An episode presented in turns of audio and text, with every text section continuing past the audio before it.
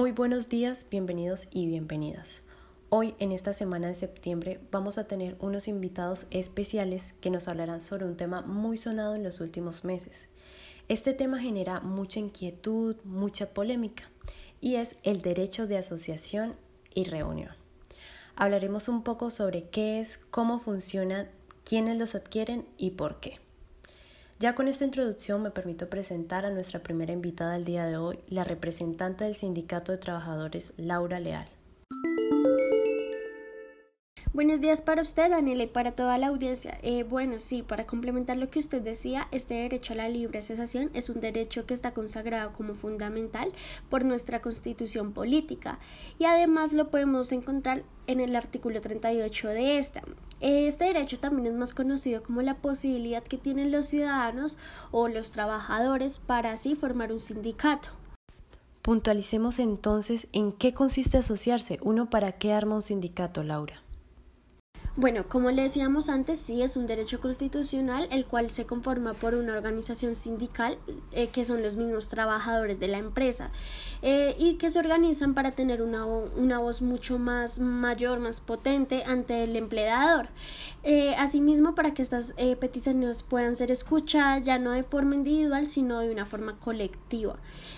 bueno, este derecho tiene como ventajas el pertenecer a una colectividad que vela por sus derechos, puede ser asistido en procesos disciplinarios, hay una mejora sustancial en las prestaciones y salarios.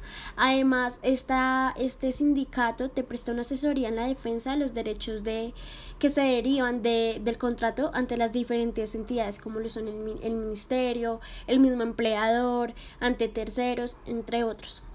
Asimismo, muchas de estas organizaciones brindan una educación técnica y general a sus miembros y eh, los socorren en caso de enfermedad, invalidación, entre otros casos. Estos sindicatos se forman a partir de 25 trabajadores. se debe realizar una reunión y asimismo se firma un acto un, acta, qué pena. Eh, bueno, en esta acta, eh, a partir de esta acta se empieza a regir una personalidad jurídica. Y bueno, luego de dicha reunión, estos documentos más los estatutos de este sindicato se deben llevar ante el ministerio. Y esa es la forma de, conformar este, esta organización. Es bien interesante hablar sobre la libertad de reunión y asociación pacíficas. Y me preguntaba si estos derechos admiten ciertas restricciones. ¿Podría ilustrarnos acerca de esto? Bueno, esta pregunta es muy importante porque si este derecho se admite ciertas restricciones, como lo son el estar expresamente prescrito por la ley, ser necesario, ser proporcional, esto con el fin de que se pueda dar una protección a la seguridad nacional, al orden público, a la salud pública, a la moral pública, asimismo para prevenir toda propaganda a favor de la guerra, prevenir toda esa apología de odio nacional, racional, religioso, que constituya eh, eh, pues a la incitación de la discriminación, de la violencia. Asimismo, eh, previene la destrucción de cualquiera de los derechos y libertades reconocidos en los diferentes pactos internacionales. Sin embargo, en todos los casos en los que el Estado restringe esta libertad de reunión pacífica y de asociación, este derecho ante el riesgo del mantenimiento del orden público en un ámbito determinado, se es necesario justificar las prohibiciones y poner su disposición en estricta conformidad con los artículos correspondientes. Bien sabemos que el Estado se encuentra bajo la obligación de justificar la limitación del derecho protegido por el artículo 21 del pacto, Ciertas restricciones a las libertades de reunión pacífica y de asociación dadas a nivel nacional pueden comportar serias afectaciones que deben ser consideradas por conllevar la innecesariedad y no proporcionalidad de las mismas. Entonces, ¿en qué situaciones se debe adoptar extrema precaución? Bueno, Daniela, las situaciones en las que se debe adoptar como extrema precaución eh, Primero lo vemos en la lucha legítima contra el terrorismo y pues otras consideraciones de seguridad nacional, para la cual los estados siempre deben recurrir como a las medidas restrictivas recogidas en los pactos internacionales de derechos civiles y políticos.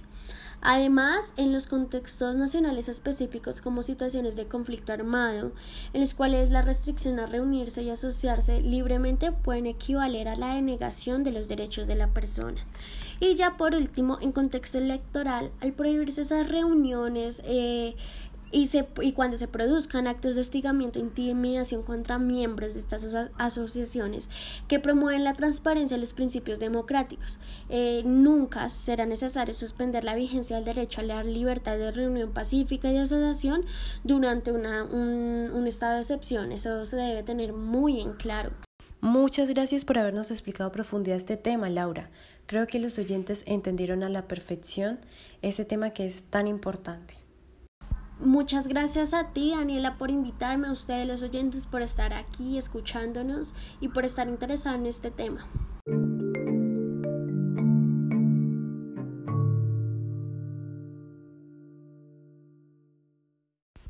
Queridos oyentes, me complace anunciarles que en esta mañana del día de hoy nos va a estar acompañando un reconocido abogado penalista.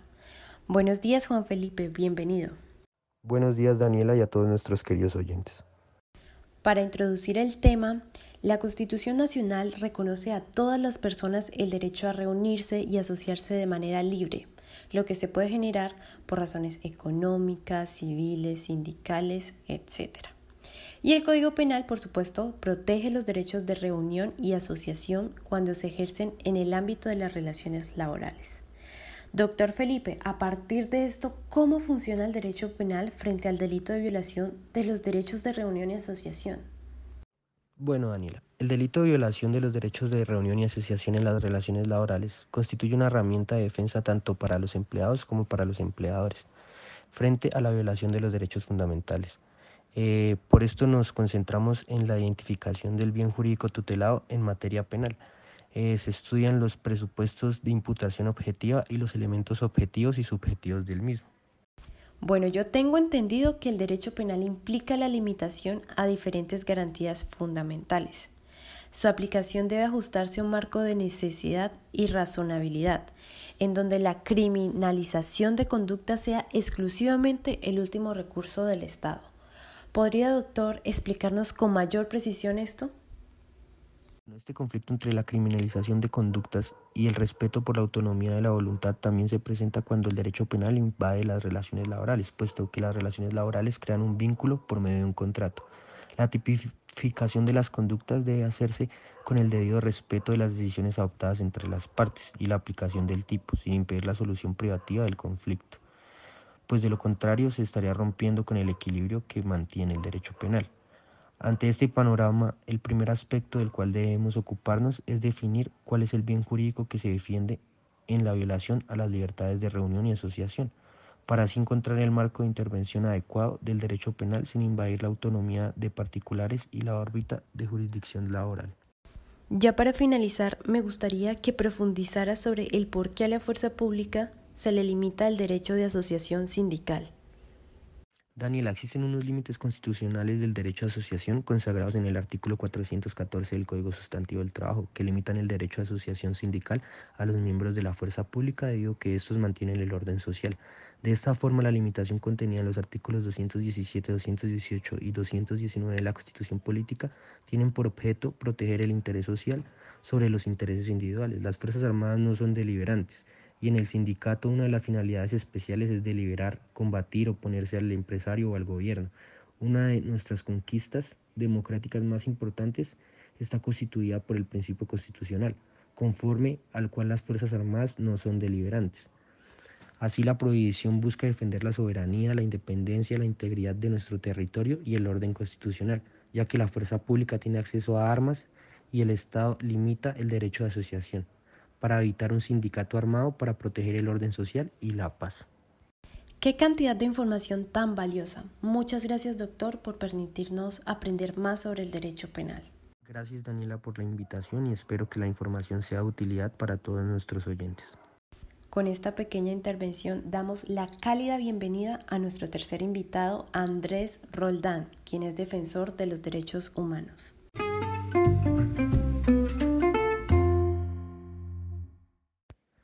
Buenos días, Daniela. Muchas gracias por invitarme. Estoy muy emocionado de poder compartir con los oyentes. Andrés, en algunas empresas cuando detectan que se está gestando algún sindicato, ven esto como una señal de alerta, el cual es motivo incluso de despidos injustificados y muchas veces de persecución hacia los trabajadores. Cuéntenos si esta clase de situaciones se encuentran clasificados en alguna norma. Bueno, Daniela, aunque la mayoría de las relaciones entre empleadores y trabajadores son cordiales, en ocasiones estas pueden ser muy tensas y entran en la órbita del derecho penal. Cuando nos encontramos frente a estas situaciones incurre la violación del derecho a la reunión y a la asociación.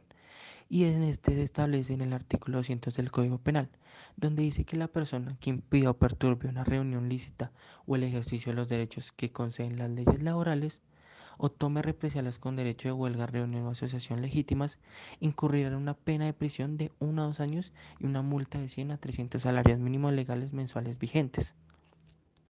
¿Podría usted explicar a la audiencia sobre cómo entender el delito de violación de los derechos de reunión?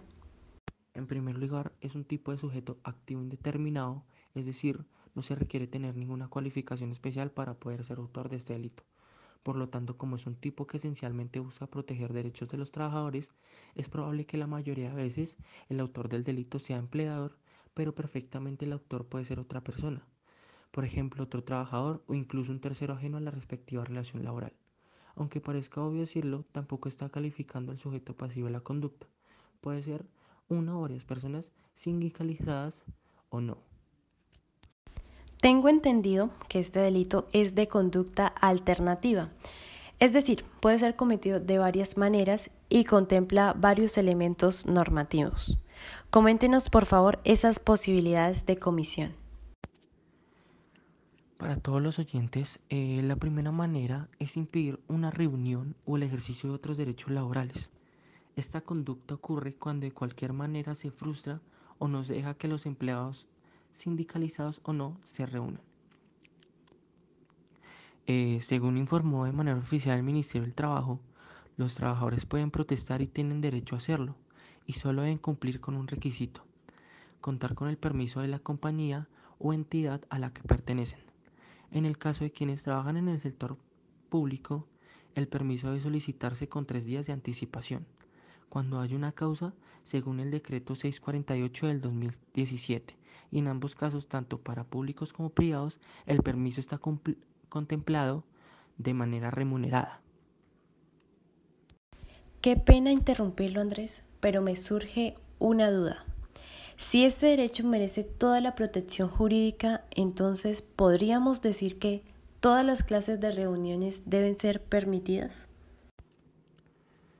Eh, Daniela, y tu interrupción es muy válida, ya que cabe resaltar que las reuniones se califican indicando que deben ser lícitas. Esto es que no pueden realizarse mítines para acordar actividades ilegales o inclusive delictivas.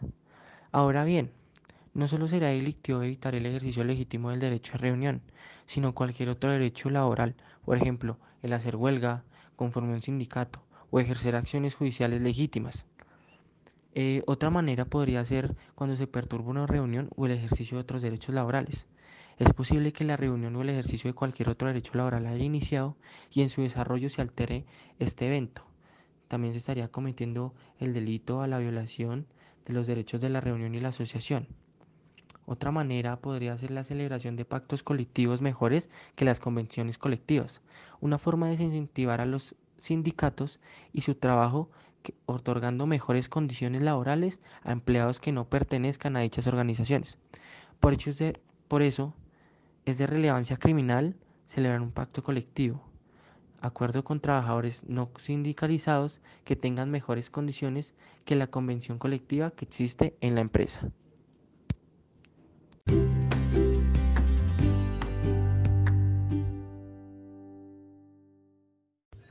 Quiero agradecerle primeramente a Daniela por su invitación, también por la compañía de Laura y Juan Felipe, eh, por sus puntos de vista y sus opiniones y agradecerles también a la audiencia por habernos escuchado y haber estado muy al pendiente sobre este tema que está generando tanto conflicto en la sociedad colombiana. Muchas gracias.